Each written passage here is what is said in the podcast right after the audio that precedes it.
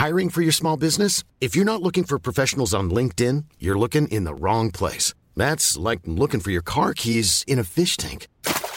LinkedIn helps you hire professionals you can't find anywhere else, even those who aren't actively searching for a new job but might be open to the perfect role. In a given month, over 70% of LinkedIn users don't even visit other leading job sites. So start looking in the right place. With LinkedIn, you can hire professionals like a professional. Post your free job on linkedin.com slash people today.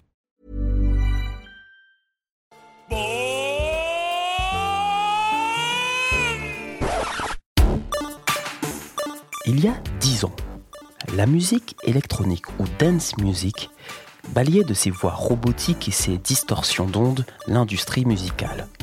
Autrefois considérée comme un genre underground, brimée pour ses rêves partis, elle est désormais un genre populaire. Ce changement n'est pas le fruit du hasard et surtout, surtout, ce passage au mainstream de la musique électronique n'est pas sans conséquences. Je suis Jean-Philippe Louis et vous êtes dans l'épisode 7 de BOM par la story.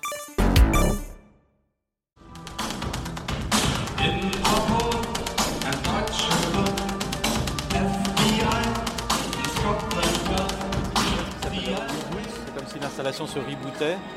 Et en fait, c'est aussi un. Ça contamine une grande partie des écrans de la, et du son de la de, de l'expo, euh, comme s'il y avait une sorte de, de bug ou de reboot de, de le- de- de toute l'expo. Je suis Jean-Yves Leloup, commissaire de l'exposition Electro de Kraftwerk à Daft Punk qui a lieu jusqu'au 11 août 2019 à la Philharmonie de Paris. Bonjour, Jean-Yves Leloup. Commençons par les bases. De quoi parle-t-on quand on parle d'électro? Alors l'électro, en fait, c'est un terme très générique qui est surtout utilisé en France et qui désigne aujourd'hui euh, la, musique de danse électronique, la dance music électronique que l'on entend eh bien, euh, dans, les, dans les clubs, les discothèques, les raves, parties, les festivals, euh, en France, mais aussi dans la plupart des pays du monde aujourd'hui, parce que c'est une, c'est une, c'est une musique, alors c'est un terme générique et un peu fourre-tout, il faut le dire, mais en tout cas, cette dance music électronique, elle triomphe un peu partout dans le monde, à la fois auprès du on pourrait dire du grand public américain, parfois dans des, fêtes ou des concerts, euh, ou des festivals qui rassemblent des centaines de milliers de personnes dans, dans de grands stades, jusqu'à des fêtes euh, très underground pour quelques centaines de personnes avec une musique beaucoup plus euh, expérimentale. C'est à la fois, c'est une musique qui est présente dans le monde occidental, mais aussi en Amérique, en Amérique du Sud, euh, dans pas mal de pays africains, avec des variations selon les, selon les pays, en Asie aussi. Donc c'est vraiment une musique festive qui est aujourd'hui, euh, qui s'est implan- implantée sur l'ensemble de la planète. En quoi se distingue-t-elle des autres genres musicaux? La musique électronique française, elle, euh, elle est assez naturellement internationale, mais comme beaucoup d'autres musiques, vous avez l'électro, c'est une musique qui est souvent instrumentale, même si elle peut parfois être chantée, bien évidemment, mais c'est une musique qui est beaucoup moins euh, tributaire de ses origines que le, que le serait le rock ou la pop, qui reste quand même souvent d'origine anglo-saxonne, et les anglo-saxons continuent à, à- triompher ou à régner sur le monde de la, ce qu'on appelle de la pop, euh, à travers leur, leur propre musique, alors que de la musique de bien d'autres pays, notamment la France, s'exporte beaucoup plus facilement que la pop, la chanson ou le rock euh, français. C'est une musique qui, qui a toujours eu cette nature très, très internationale ou presque transnationale. Et effectivement, depuis la French Touch, depuis le succès de, Daft Punk, de Étienne de Crécy, de Cassius ou de R, qui sont arrivés dans la seconde partie des années 90, aujourd'hui c'est très facile pour un musicien ou une musicienne euh, française ou, ou un français de, de s'exporter à condition que le, que le talent soit là. Aujourd'hui, c'est c'est beaucoup plus facile de parler au reste du monde euh, qu'il y a quelques années.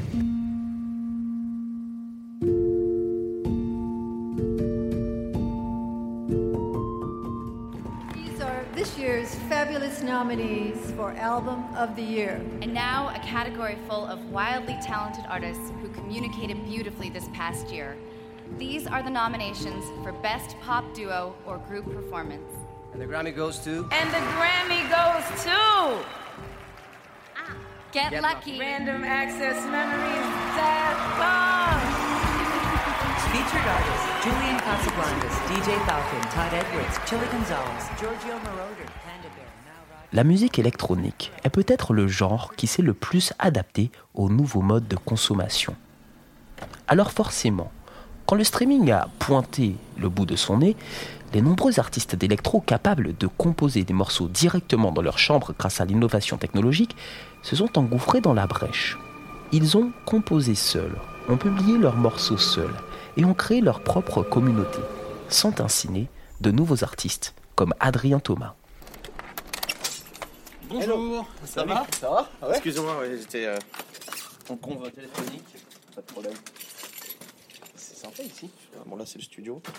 Voilà. Trop bien. Je fais de la musique. On a le plateau ici. Je vais allumer. Commençons.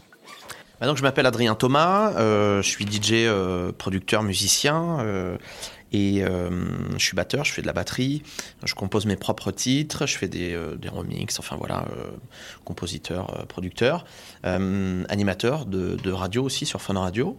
J'ai une chaîne YouTube où je fais des vidéos où j'explique comment je fais mes titres et où j'ai une émission mensuelle dans laquelle je reçois des DJ et j'ai quatre personnes autour de la table avec moi où on parle musique électro et monde euh, de la nuit, monde des DJ, etc. etc. deux labels aussi euh, où je sors des, titres, euh, des coups de cœur, euh, mes titres aussi, mes propres titres sur, sur, sur mes labels, sur deux styles différents, un label beaucoup plus house et un label beaucoup plus pop électro, beaucoup plus commercial. Ilo Records et Méchant Garçon. Et puis euh, voilà, on a un projet de, de, de- de lancement de marque de vêtements aussi euh, euh, sur, sur Méchant Garçon. Euh, on travaille dessus. Et puis voilà, je tourne tous les week-ends en club. Salut tout le monde, c'est Adrien Thomas, j'espère que vous allez bien. Bienvenue dans une nouvelle vidéo du DJ Boost, c'est parti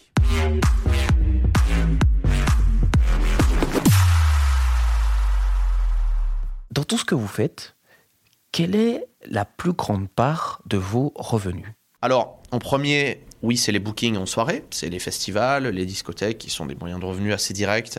Donc c'est là où on a un impact euh, qui est beaucoup plus important sur, sur le chiffre d'affaires. Et euh, ensuite, je dirais la musique. Ça, ça, a- mis du temps, mais c'est vrai qu'aujourd'hui, on gagne quand même un petit peu d'argent euh, avec la musique, avec le, streaming, qui rapporte quand même euh, pas mal d'argent. On fait quelques compilations aussi en partenariat avec d'autres labels où on place nos titres. Donc ça aussi, on a des royalties euh, qui, sont, qui sont assez intéressantes. Et c'est pour ça que je dis, je placerai en deuxième lieu la musique après euh, les soirées euh, en club, parce que euh, voilà, on commence à gagner de l'argent aujourd'hui avec les labels, on est des indépendants, donc ça, ça a mis un peu de temps, mais on est heureux, on commence à gagner de l'argent aujourd'hui avec les labels. Et puis après, je dirais c'est tout le reste, la location, puisqu'on met à disposition aussi les studios ici donc on a quelques revenus, mais qui sont très légers par rapport à, tout le reste, sur le chiffre d'affaires et sur la vente, puisque je compose la musique, donc ce qui il m'arrive de vendre des titres aussi à des, à des artistes. Euh, et euh, donc on a aussi, on parle de SACEM à côté, puisqu'on a des ce qu'on appelle des points, des pourcentages de, revenus sur les diffusions radio. Euh, J'ai produit voilà quelques quelques trucs pour pour la télé qui sont utilisés quotidiennement sur des émissions. Donc ça permet aussi, mais ça c'est plus à titre personnel, c'est pas pour la société. Et puis ça, ce que je vais faire à côté, ça va être pour la société, ça va être pour l'investissement de de tous les projets qu'on a ici. Merci Adrien Thomas.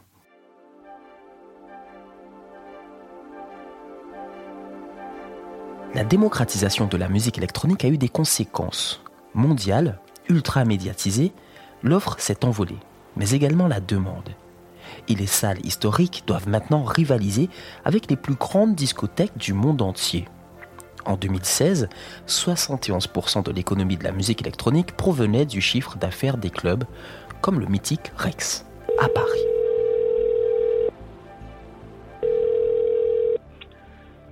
Oui, allô?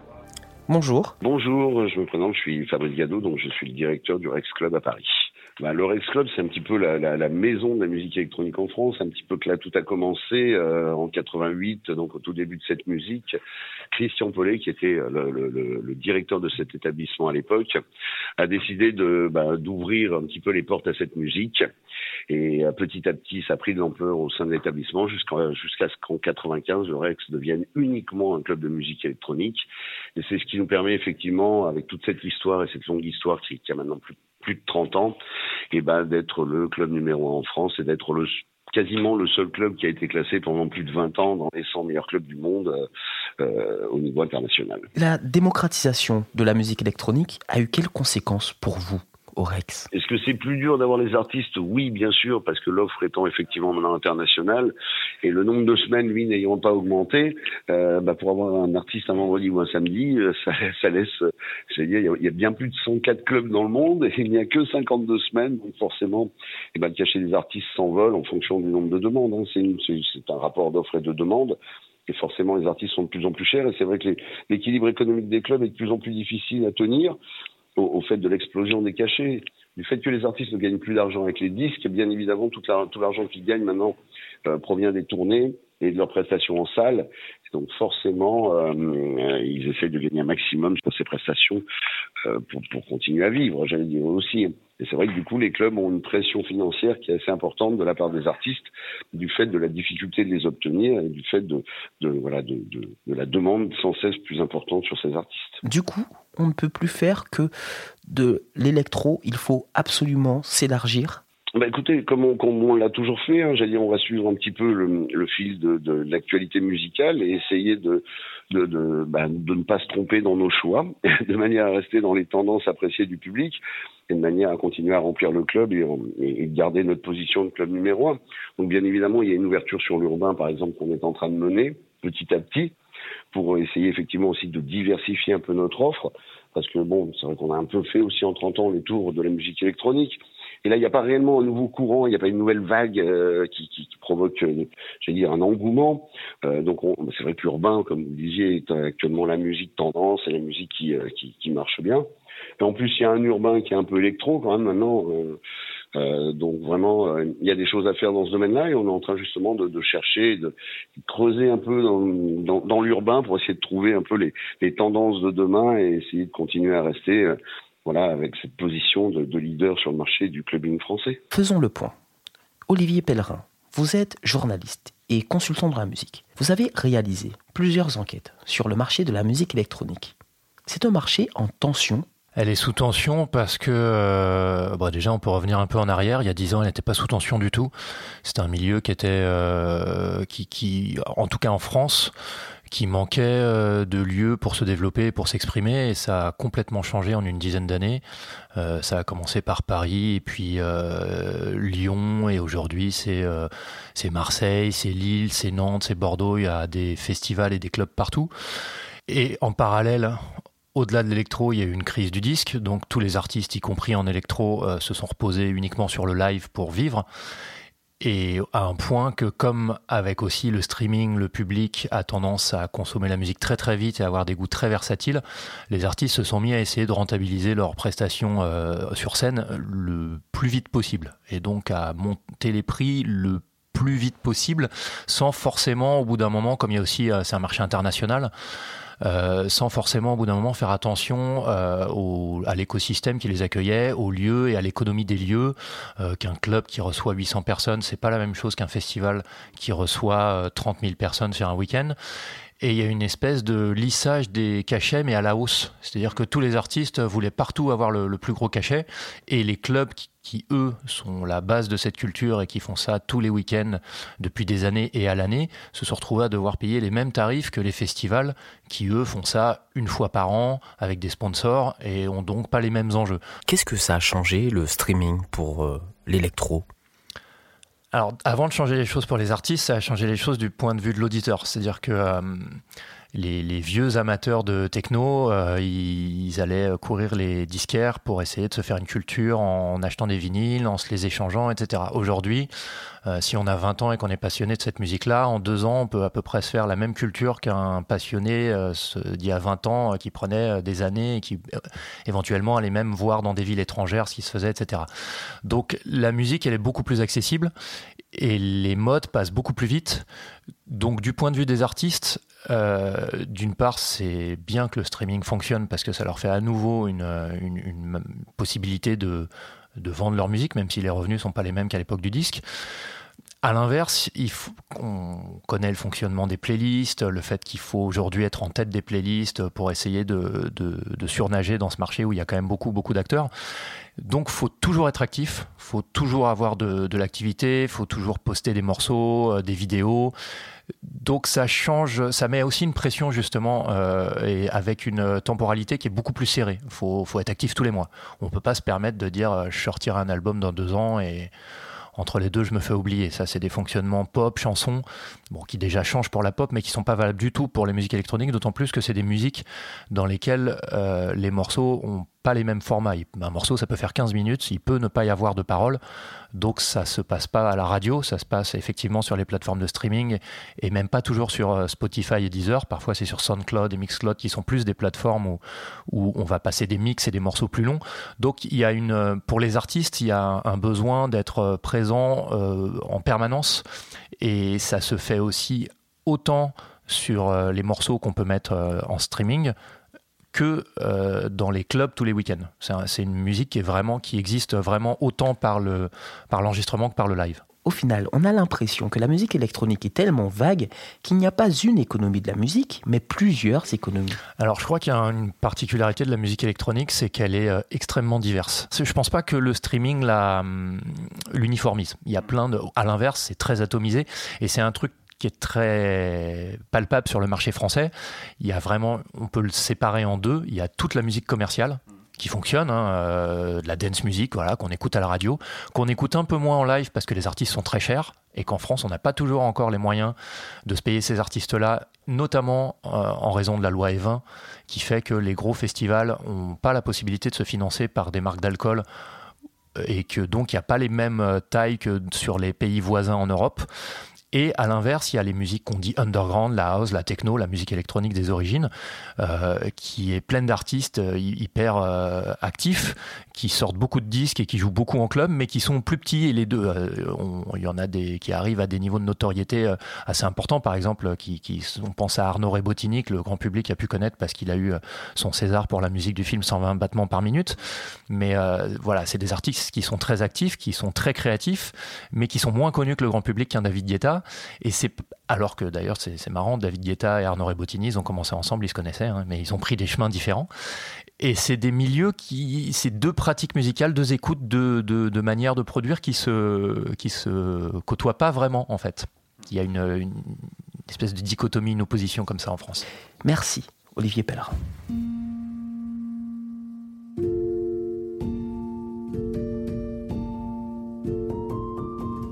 La musique électronique pose un autre problème, celui des droits d'auteur. Entre les reprises des morceaux, les samples et les mix de chansons d'autres artistes en discothèque, une question se pose, comment rémunérer les artistes de musique électronique quand leurs morceaux sont joués ou composés par eux-mêmes, mais également par d'autres? Qu'en dit la société de gestion des droits d'auteur, la SACEM L'Olivier Lokovec, je travaille à la SACEM et je suis responsable de la documentation et de la répartition, c'est-à-dire de tout ce qui concerne le dépôt des œuvres musicales à la SACEM et ensuite euh, du paiement des droits aux différents créateurs. C'est un des challenges principaux de la SACEM, mais aussi de l'ensemble des sociétés d'auteurs euh, qui euh, ont des, des, des, qui sont face à des exploitations de, ce, de, ces musiques dans les clubs, dans les festivals, par exemple. C'est d'identifier, c'est vrai, non seulement le créateur, mais aussi les œuvres qu'il utilise et qu'il exploite. Alors déjà, celui qui crée, le DJ, parce que derrière certains noms de DJ, il n'est pas toujours facile de savoir qui euh, a fait quoi, quel est le véritable nom. Or, nous, pour que nous puissions avoir une démarche complète et pour payer quelqu'un, il faut qu'on arrive à l'identifier. La première difficulté, c'est de, savoir qui, qui, est qui est qui. La deuxième difficulté, c'est que ce sont souvent des sons, des boucles, des œuvres euh, qui peuvent être relativement courtes et qui euh, sont agrégées les unes aux autres au cours d'une soirée ou dans un set. Euh, donc, on fait maintenant appel à des technologies euh, qui euh, ont prouvé leur, euh, leur qualité. C'est la technologie d'identification à partir de l'empreinte mmh. sonore de ces différents éléments. C'est un peu comme un Shazam euh, glissé sous euh, l'appareil euh, d'un DJ, par exemple. À quoi ça ressemble? Alors, on pourrait dire que ça c'est un petit peu comme un Shazam. Mm. Ça n'est pas véritablement glissé, puisque ce sont des choses qui sont faites en toute transparence. Nous faisons appel à un prestataire qui est spécialisé dans les musiques électroniques, euh, qui s'appelle DJ Monitor. Et ce prestataire a euh, une technologie, un boîtier qu'il branche sur la console, donc en toute transparence euh, dans le club ou dans les festivals. Il récupère les sons et par ses, fingerprinting, ses empreintes sonores, il a un travail d'identification pour ensuite pousser vers la SACEM les éléments qu'il a identifiés avec le maximum de formations qui nous permettront de payer les bonnes personnes pour les bons titres au bon moment. L'électro était un marché de niche. Aujourd'hui, elle est un marché sous tension, avec un trop plein d'acteurs. Certains espèrent que la bulle va se dégonfler. Les chiffres semblent aller dans le sens d'une stabilisation. Selon une étude du Sommet international de la musique à Ibiza publiée cette année, la valeur de l'industrie mondiale de la musique électronique a diminué de 2% en 2018. La part de la danse musique aux États-Unis face aux autres musiques a diminué. Mais il y aurait une raison. De nombreuses chansons à succès, a priori électro, sont désormais classées en RB ou en pop, comme si l'électro mainstream disparaissait pour se mouvoir dans d'autres genres. Mais il y a une bonne nouvelle. Dans la musique électronique, trois des cinq artistes les plus bookés en festival sont des femmes. Dans le prochain épisode de BOM, nous parlerons justement de la place des femmes dans l'industrie de la musique. Cet épisode a été réalisé avec Adelitel. Merci de nous suivre et n'hésitez pas à vous abonner à La Story et à BOM sur toutes vos plateformes de podcast. A très vite pour un nouvel épisode.